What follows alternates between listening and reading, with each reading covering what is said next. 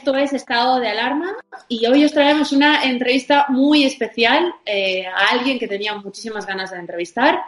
Eh, en relación a, algo que ya estamos sufriendo todos, como sabéis, este gobierno de extrema izquierda de Sánchez e Iglesias pues ha mantenido la restricción a las actividades económicas no esenciales, anticipando desde luego un escenario económico fatal sobre el que economistas eh, como Daniel Lacalle arrojaron en nuestro programa cifras absolutamente dantescas de paro que podrían ascender hasta el 30 o incluso hasta el 35% de parados de seguir las actuales restricciones eh, gubernamentales hasta el mes de mayo.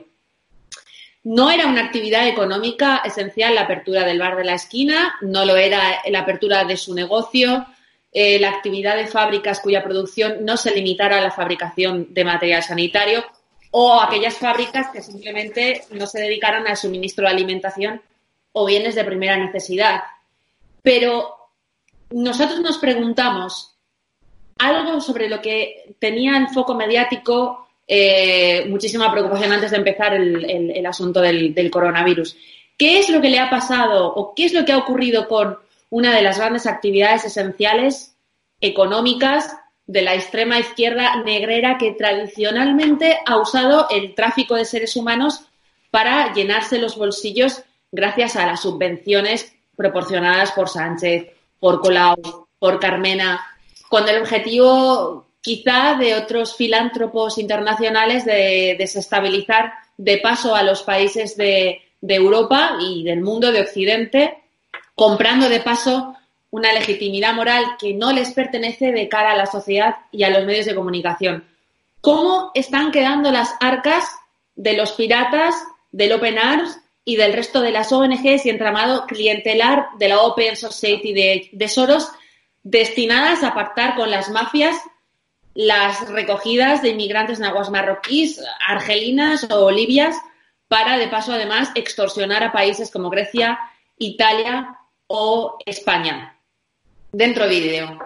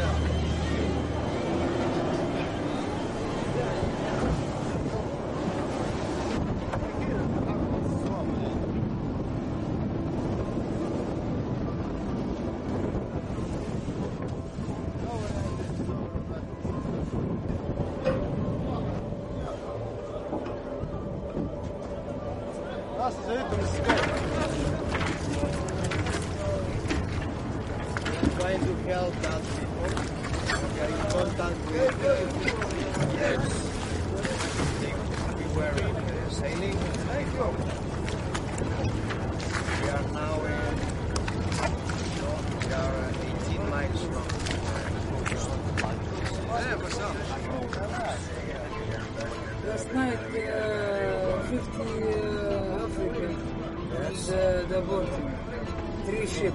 Three ship. Three ship, yes. 50. From the from the beach. No, no sleep. 24 working. Muslims. Questo è invece un dossier riservato dell'agenzia europea Frontex, si scrive dei possibili contatti tra alcune ONG, trafficanti e guardia costiera libica. Viene citata la Golfo Azzurro, che è la nave della ONG spagnola Proactiva Open Arms. L'equipaggio avrebbe fatto salire a bordo dei migranti soccorsi prima dalla guardia costiera libica. No, no, io ancora...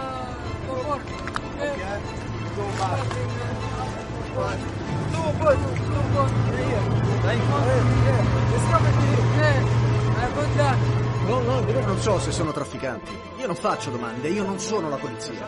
Quello che posso dirvi è che la stessa guardia costiera libica che prima ci portava i migranti, due settimane fa ci ha sparato. Sparato?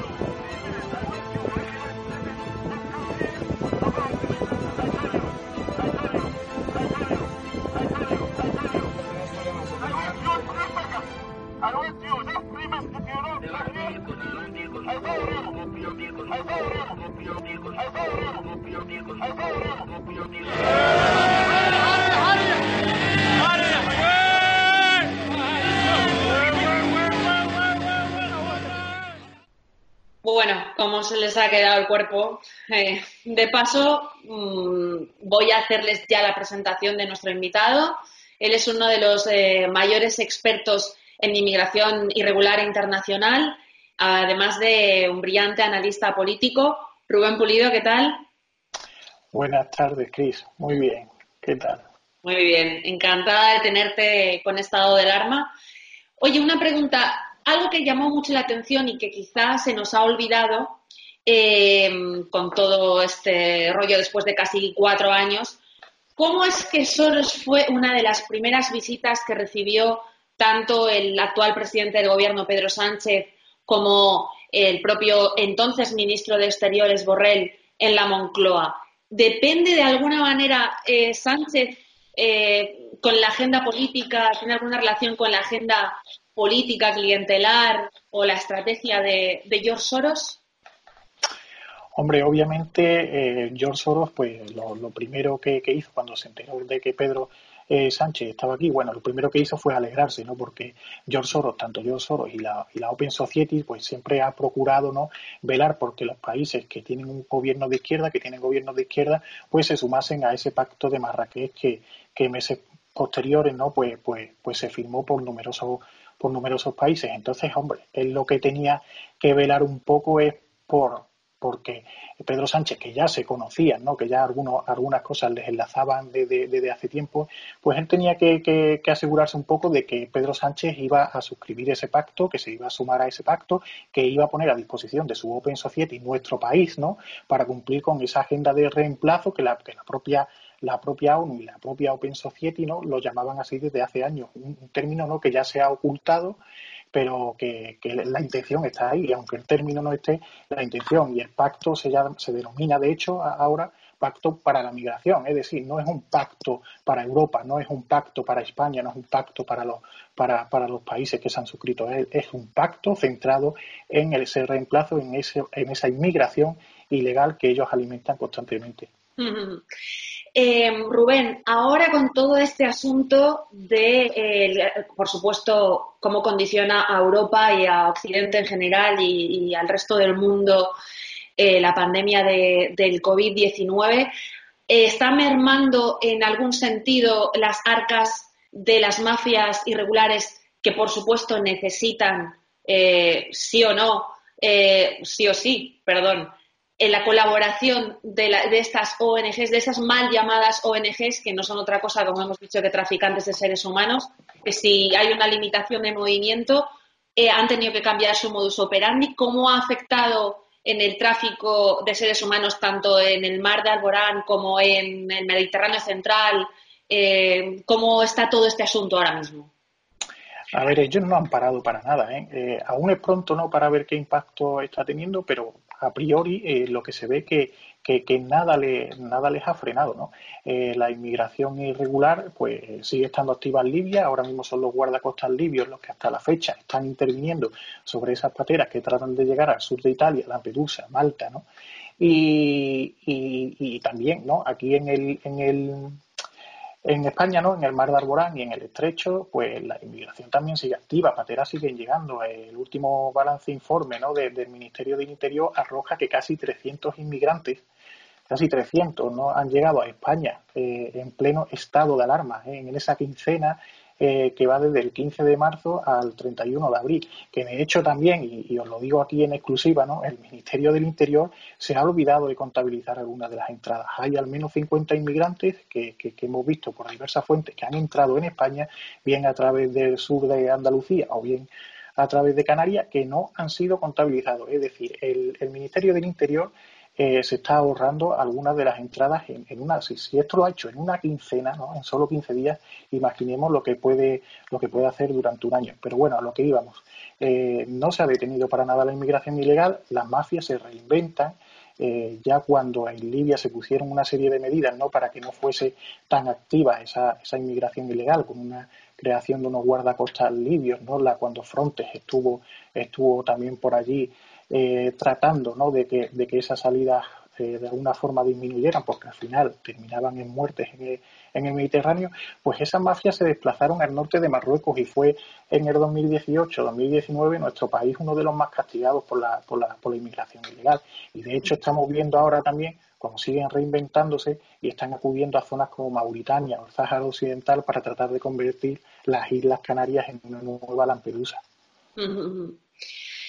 Con todo lo que lleva por añadidura que después, cuando el COVID llegue hacia África, hay eh, países tan con tantísima población como pueden ser Níger, eh, con 120 millones de personas, ¿qué ocurrirá de cara al verano, por ejemplo? ¿no? Que cuando empiecen a venir hacia es que El COVID está ya en África, en el COVID está ya en África y ya se contabilizan, ayer se, se contabilizaban más de 9.000 eh, casos en África. Eso es lo que se contabiliza. Eh, no olvidemos ¿no? Que, África no cuenta con los mismos medios ni sanitarios ni, ni, para, para, tener una contabilización, pero ya los países del Magreb, de hecho, son los más, junto con Sudáfrica, son los más afectados por el coronavirus. Entonces, ojo, ¿no? Que, que, ya está llegando a África y no sabemos cómo eso puede, puede afectar también a la inmigración ilegal. Ya estamos viendo ¿no? que, que cuando se desplazan hacia Canarias o cuando se están desplazando hacia Motril, no solo nuestra fuerza y cuerpo de seguridad están eh, siendo utilizadas eh, para, para, recibir, para recepcionar a esas pateras, ¿no? Es que se, también se está ahora mismo poniendo eh, un dispositivo sanitario a disposición de esa inmigración ilegal. Es decir, estamos poniendo nuestras Fuerzas Armadas, nuestros policías, guardias civiles y sanitarios a disposición de las mafias. Y eso es muy serio en estos momentos.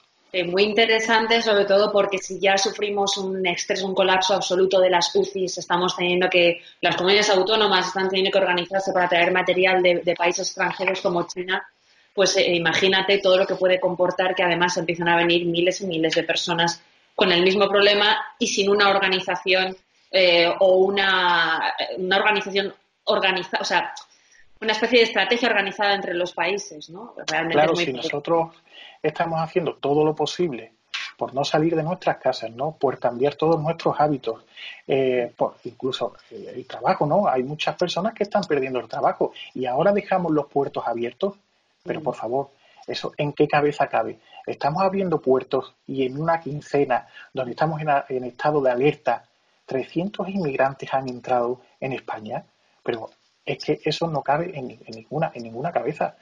A ver, seamos un poco, un poco serios. Nos estamos prohibiendo nosotros la salida. Estamos interrumpiendo un país como España, salir a la calle, estar con nuestros amigos. Nuestros hábitos han sido cortados de raíz y ahora los puertos siguen abiertos a la inmigración ilegal. Y de hecho, muchos de los CIEs están dejando a estos inmigrantes en la calle, amparándose en la imposibilidad de ser deportados. Es que no sé, es que cada día me sorprende más. A los 90 días tienen que salir del CIE sí o sí, es el tiempo más permanecer allí.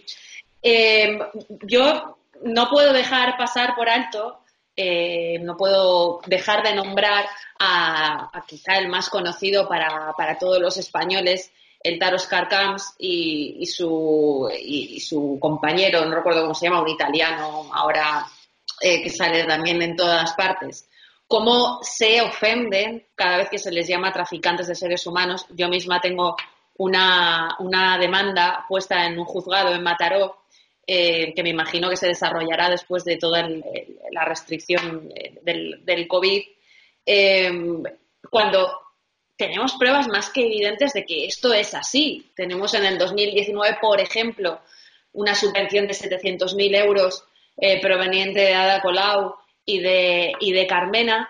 Eh, tenemos a este señor Oscar Camps que paga más de 4.000 euros al mes en dos hipotecas y en el alquiler de un chalet de lujo. Esto, desde luego, no se le puede permitir cualquier español mileurista, ¿no? Esto, esto, es, esto es absolutamente de cajón.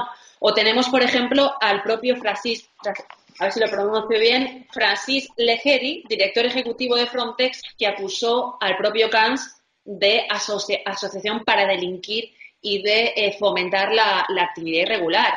Mm, es alucinante que nuestros medios de comunicación estén avalando como con una superioridad moral eh, inaudita a este tipo de personajes.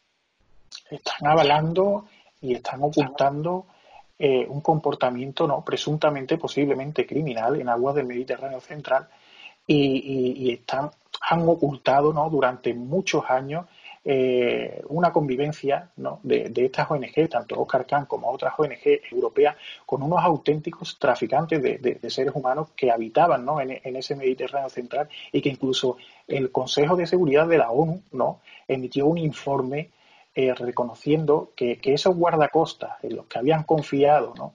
Durante un periodo de tiempo para tratar de, llevar a la calma ¿no? a esa, esa, inmigración ilegal tan exponencial que, se movía hacia Lampedusa o, hacia el sur de Italia, no, se habían vuelto unos traficantes y, robaban petróleo eh, y, colaboraban ¿no? con, esas mafias que salían de, Trípoli, que salían de Suara y que salían de ese triángulo ¿no? de, las mafias libias. Pues estas ONGs han convivido con ellos, han estado en el mar y se han visto incluso en el propio barco de, de Openhagen. Hay, hay imágenes estas que, que, aparecieron, ¿no?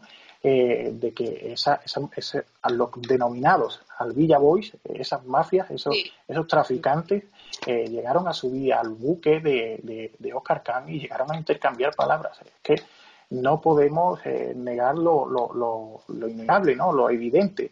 Hay fotografías que incluso a ellos mismos eh, han publicado, publicaron en su día eh, en, su, en sus redes sociales, eh, sin saber, no lo sé si lo sabían o, no lo sabían, sin saber que algún día vería la luz, ¿no? Que, que, esos guardacostas eran unos verdaderos traficantes y que de alguna forma ahí había cierta connivencia, ¿no? Ya no solo con, convivencia, ¿no?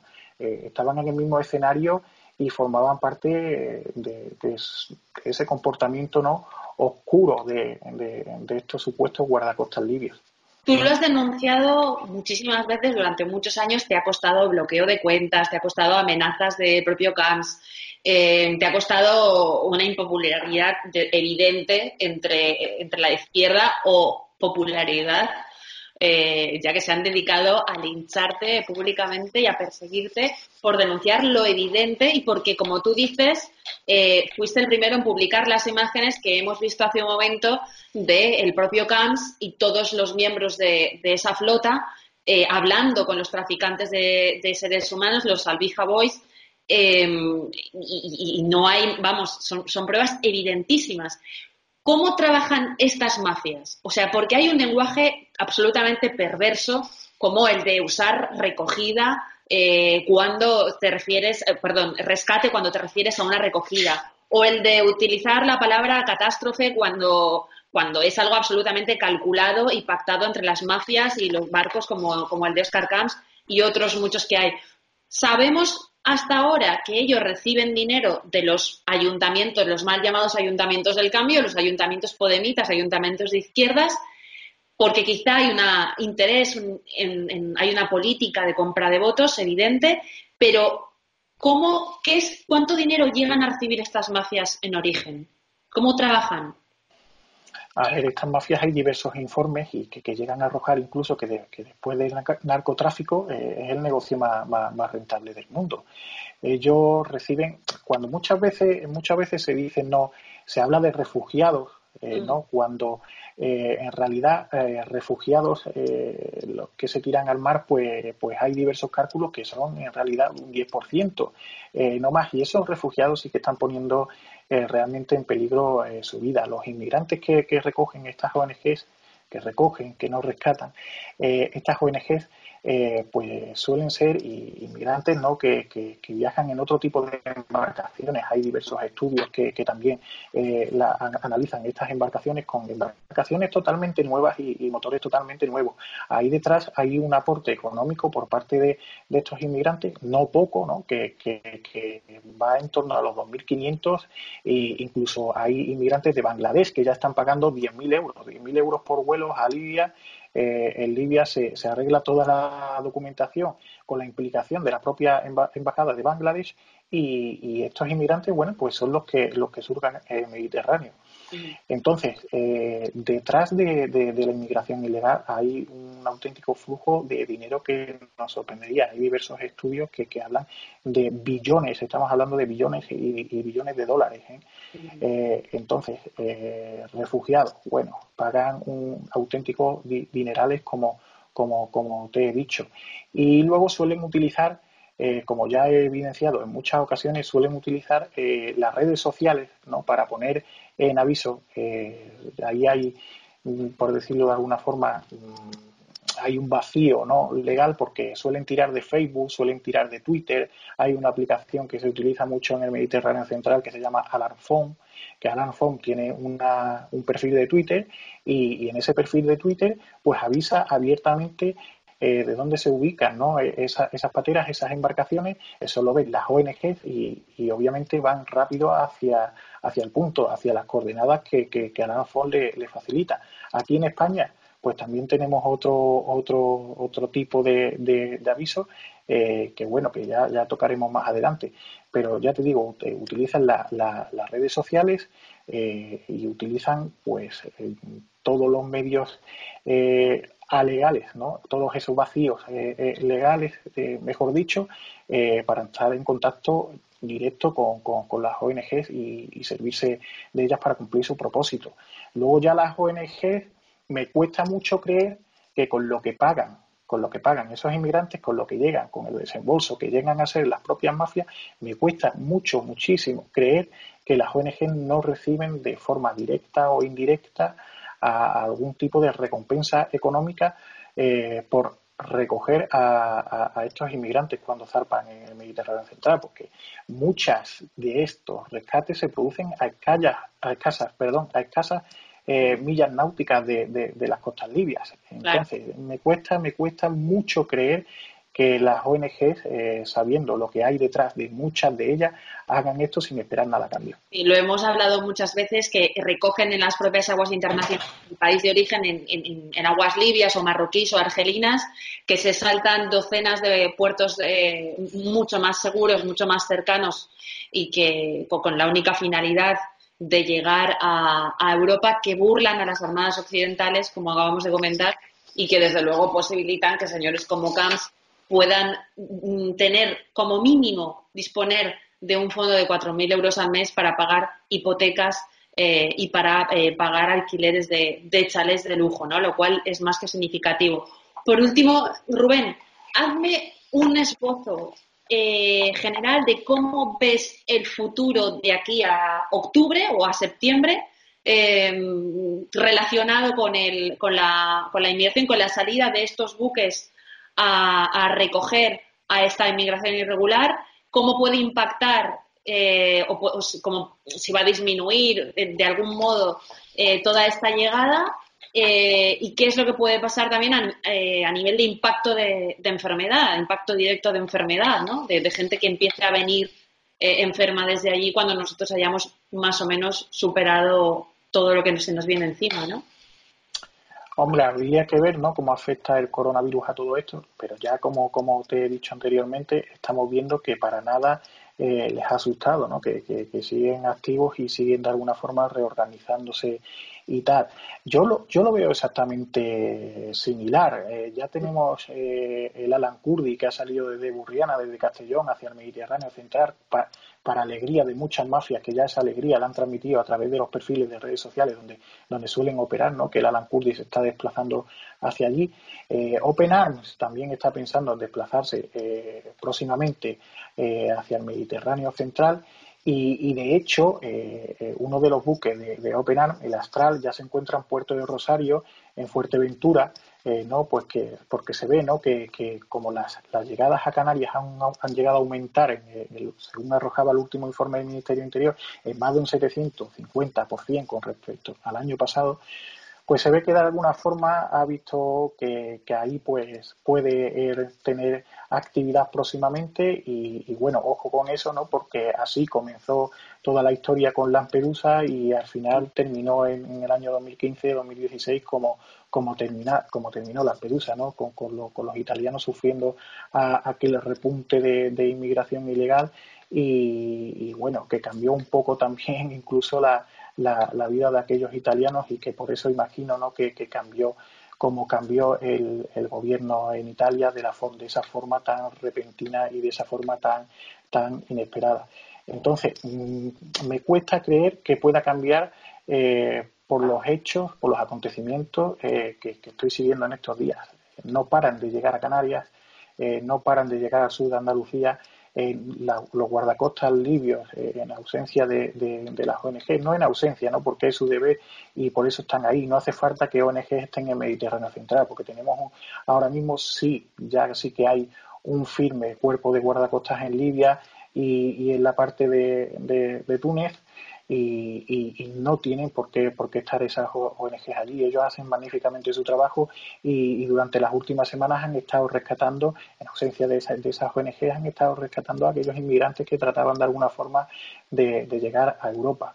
Entonces, me cuesta mucho creer que, ellos renuncien a esto. Ellos, como cualquier otro negocio, está sufriendo ahora mismo pérdidas y, tienen que recuperar eh, su actividad. Y de nuevo, y se siguen organizando y, seguirán estando ahí y, no sé hasta qué punto les afectará esto. Hasta el momento no les está afectando para nada. El negocio y la solidaridad eh, mercantilista de la, de la izquierda de, de, toda la vida que luego limita el modelo a que los inmigrantes cuando digan aquí sean la fauna bucólico pastoril de los alcaldes para decir. Sí, son las nuevas redes clientelares, Cristina. Son las nuevas redes clientelares. Ellos van a hacer todo lo posible.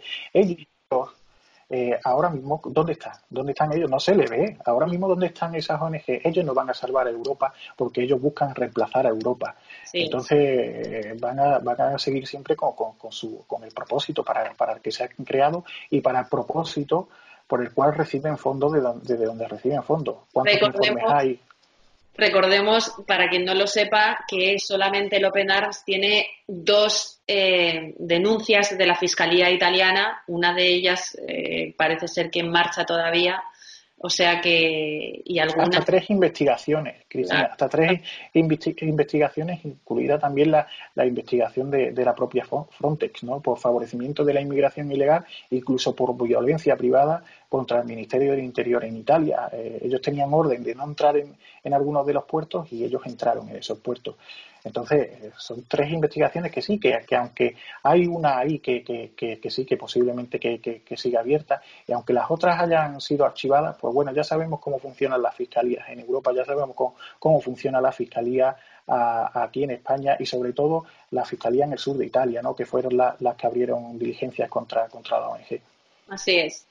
Muy bien, Rubén. Pues muchísimas gracias por desgranar un tema tan importante, tan interesante, con el que nos podríamos tirar horas y que creo que desde estado de alarma podemos presumir de tocar como desde luego no va a tocar ningún otro medio por miedo, por interés o por esa falsa moral de la que hablábamos después.